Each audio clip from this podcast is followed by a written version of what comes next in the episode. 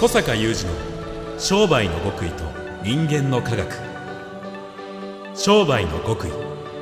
それは人の営みの秘密。人間の科学。それは商売に通ずる扉。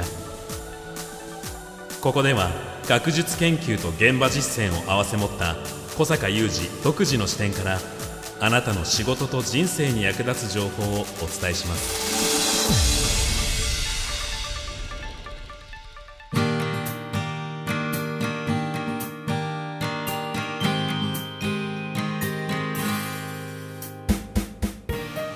にちは小坂雄二ですこんにちは、三代田悟です。2022年12月15日の番組です。さあ、前回に続きまして、はい小坂さんのところにたくさん届く、もう累計では1万8000 8000件に届くという、もういろんな会員さんのレポート。うんああ、それだけ届いてすごいなと思って聞いていましたけれども、前回私思いました。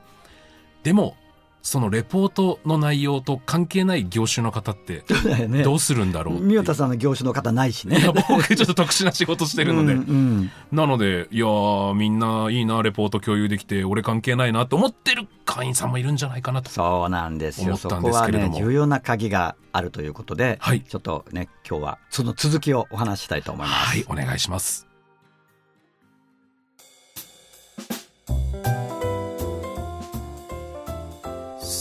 その業種と関係ないレポートを共有されても困るなっていうような声も入ったばかりの会員さんからはありますね。結構あるっておっしゃってましたよね。うん、ありますね。それはどういうふうにされるんですか？これはね実はまだそういうこうことをおっしゃる方っていうのは、はい。その他社のまあ言ってみれば事例ですよねこれは、ええ。事例の生かし方っていうのをまだ学んでる最中っていうかな、慣れてないっていうか、うんうん。ここをちょっと今日はとても大事なことなので詳しくお話したいと思うんですけども例えば前回にですねあの宮田さんが自分のこともでもこう振り返ってみると、うん。あのこうやったこととあああそここうすればよかったなっていうだけではなくて、うんうんそもそもなぜこれやったんだろうとか、うん。その時に自分の気持ちの状態とか心の動きとかっていうのも全部振り返ることになりますよねってさらっとおっしゃったはい。けどまさにそういうのを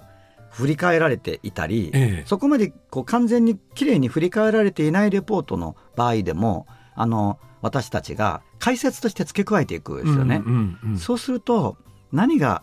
大事かというとそのそもそも例えばこういう売り場作りをしましたって言ったら、はい。売り場じゃないビジネスの人は、うん。例えば法人に何かサービス提供してるとかって言ったら、はい。うちそもそも売り場ないしなんでこれないじゃないですか、ええ。でもそこじゃなくてあこの人がこういう結果を出せたのはここでこう考えたからなのかとかね、うん。うん。うん。うんあここでその結果を出すためにはこう考えなきゃいけないんだなとかああもう一歩ここで改善したところがポイントかとかねそういうところがまず読み取れるんですよー。なるほど。じゃあ、売り場の動線こうしたから成功しましたという事例から、売り場の動線を変更して成功したって関係ないじゃん、僕には。じゃなくて、じゃなくて なぜその動線を変更したのかに至るところまでをそうそうそう読み込んでいくで自分のところに置き換えてみると、うんそういえば例えば営業活動で、うん。こういうふうにアプローチしてないなとかうんうん。ここであのこう彼が考えて売り場作りをしたように、うん私たちは考えてないなとかね。お客さんにこう思ってほしいからこうしたっていうところを自分はできてないなと。そうそうそうそうそうそうそのまああの一言で言ってしまうと思考なんだけどはい。その実践をした人の思考、はい。この思考を読み取りましょうっていうのを僕は言ってるんですね。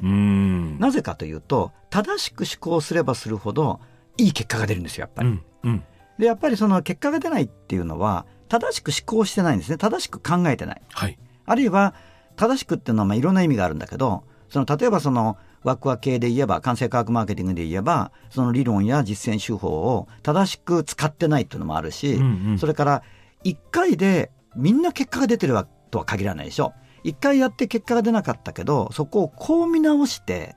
もう1回やったらうまくいったとか、うんうんうん。そうするとこの見直して2回目をやるってこと自体が非常にその参考にできる思考じゃないですか、はい。はい。そういうことだったりをうん学び取れるんですよ、うんつまり結果を出す人の思考なんですよねはい。結果を出す人の思考のいろんなパターンがまず学び取れる。あだからよく小坂さんがおっしゃってるポップ真似したからいいって話じゃないよっていうのはそこにつそうそうそう。ながるわけ例えばそですね。の結果として売り場の話で言えば、うんはいまあ、POP っていう転倒反則物がよく結果のその事例としてはあの報告されるんですけどね、現場の写真なんかと合わせて。そうするとまあ確かにあこういうポップを書けば売れるんだな商品の売り上げって上がるんだなっていうふうにまず一番シンプルな読み読み解きというか活用の仕方。だまあ当然あっていいんですよ。あっていいんだけどなぜこのポップにしたんだろうとかね、うん。そもそも。はい。あこの商品のこういうところをうまく伝えるためにこの書き方になってるのかとか。はいあこういう売り場の動線だからここに貼ったのかとか、うん。やっぱりそこをより読み取っていくと、うん。別に自分が同じ,、ま、同じような商品同じ売り場じゃなくても、まあ、応用が効いてくるわけじゃないですか。はい。っていうねこう思考。それからまあ思考とよく似てるんだけど当然その私たちのマーケティングの場合は人の心が動くうん。ことによって、例えば買いたいとか行きたいとか、はい。あなたを採用したいとかお宅の商品を試したいとかいうふうにこう心が動くことによってその行動が生まれてそれがビジネスの結果になるっていう基本的なフレームワークがありますからあのこの角度から見てもですねあこの売り場作りってこういうふうにお客さんの心が動いたんだな。うんうんそのためにこことここに張り紙をしたんだな。そうするとうちは法人営業だけども同じようにお客さんを買いたいという気持ちになってもらいたいのでそうするとここで言う張り紙はうちで言うとこの第1回目の営業のアプローチと第2回目の営業のアプローチだなとかね、うんうんうん。このこうやったことから見ると売り場とポップなんだけど、うん。そうじゃなくてお客さんの心がどう動いたかそのためにどう動いて欲しかったか、うんうん。そのために彼はどう考えてはい。何をやったのかこの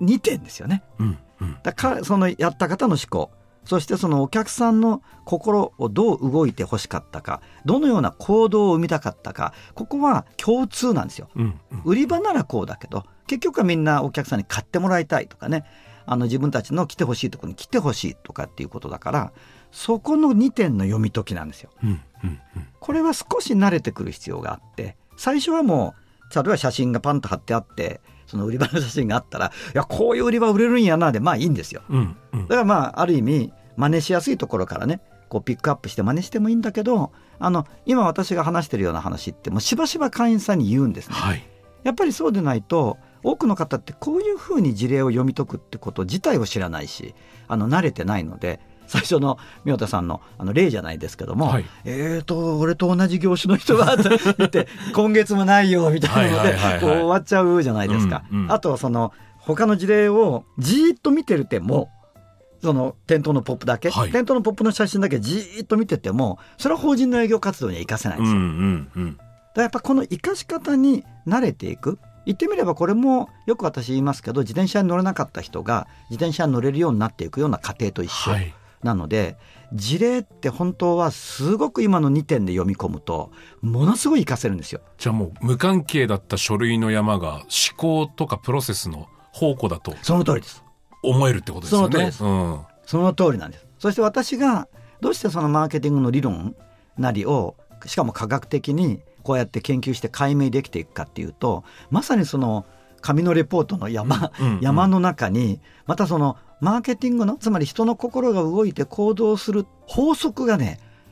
うわーっともう、んうんなんか宝島のようにその紙の山の中に、うわーっとこう宝石が転がってるわけですよ。うんうん。あやっぱり人の心ってこういうポイントで動くんだなとかあやっぱりお客様がこの会社のことを信頼するっていうのはこういうプロセスでなるんだなっていうのがね、うん。もう200も読むとねはい。あのもう本当にこう法人営業をなさってる会社からお店をやってる方からレストランから漁師までもう同じ法則がそこにあることが分かるね、うんうんうんだこの宝の山なんです。じゃあ逆に言えばその入ったばかりの方たまにそういうふうにおっしゃるっていうようなことも小坂さん言ってましたけれども長くいれば自然とそうはなくなっていくっていう感じですかね。だ。から逆に長くまたいらっしゃる方は、うん。事例の読み方とか活かし方に慣れてくるので、はい。まあ結構そのどんな業種でも使えるようにはなるんだけど今度は事例そのものに慣れちゃうので、うんうん。あんまりこう慣れすぎないようにとも言うのよね。うんうん。あのつまりなんかあこの事例って前に読んだなとかねよく似たようなやつって前にも見たなって言って読み飛ばしちゃダメだよって言ってるんですよね。うんうんうんその全ての事例っていうのは個別具体的なものなので、うんうんあのそこにはさっきから申し上げてるように人の思考とマーケティングの法則結果に結びつく法則が眠ってるんだけどやっぱりいい意味で全ての事例は個別具体的なので、うんうんやっぱりいろいろとねこう学びが同じような事例に見えてうんたくさんあるんですよ。なるほど。まあ、私は一番見てるから分かる。はい。だか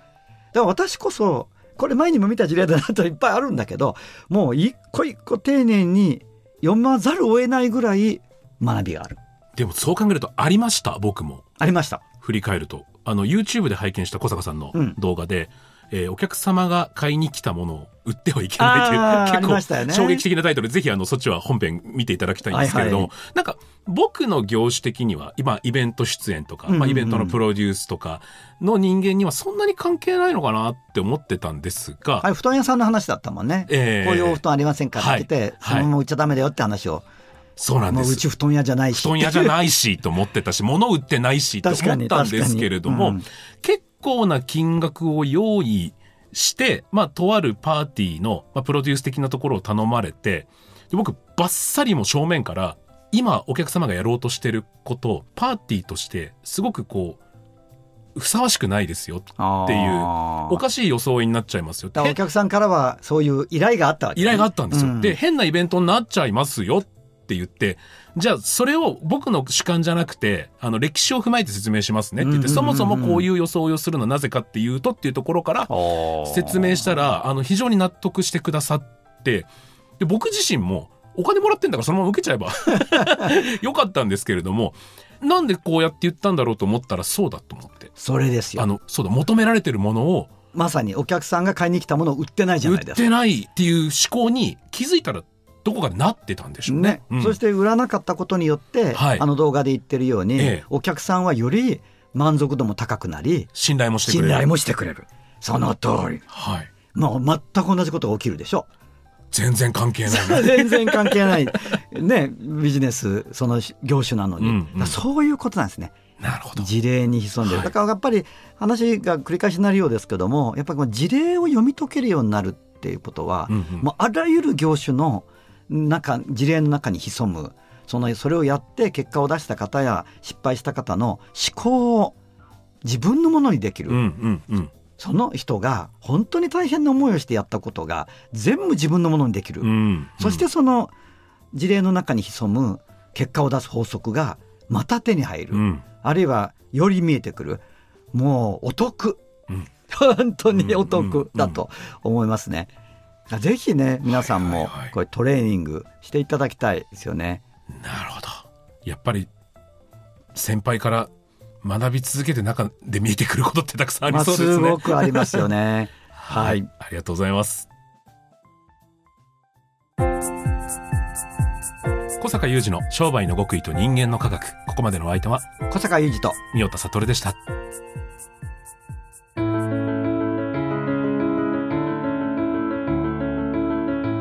小坂雄二の商売の極意と人間の科学。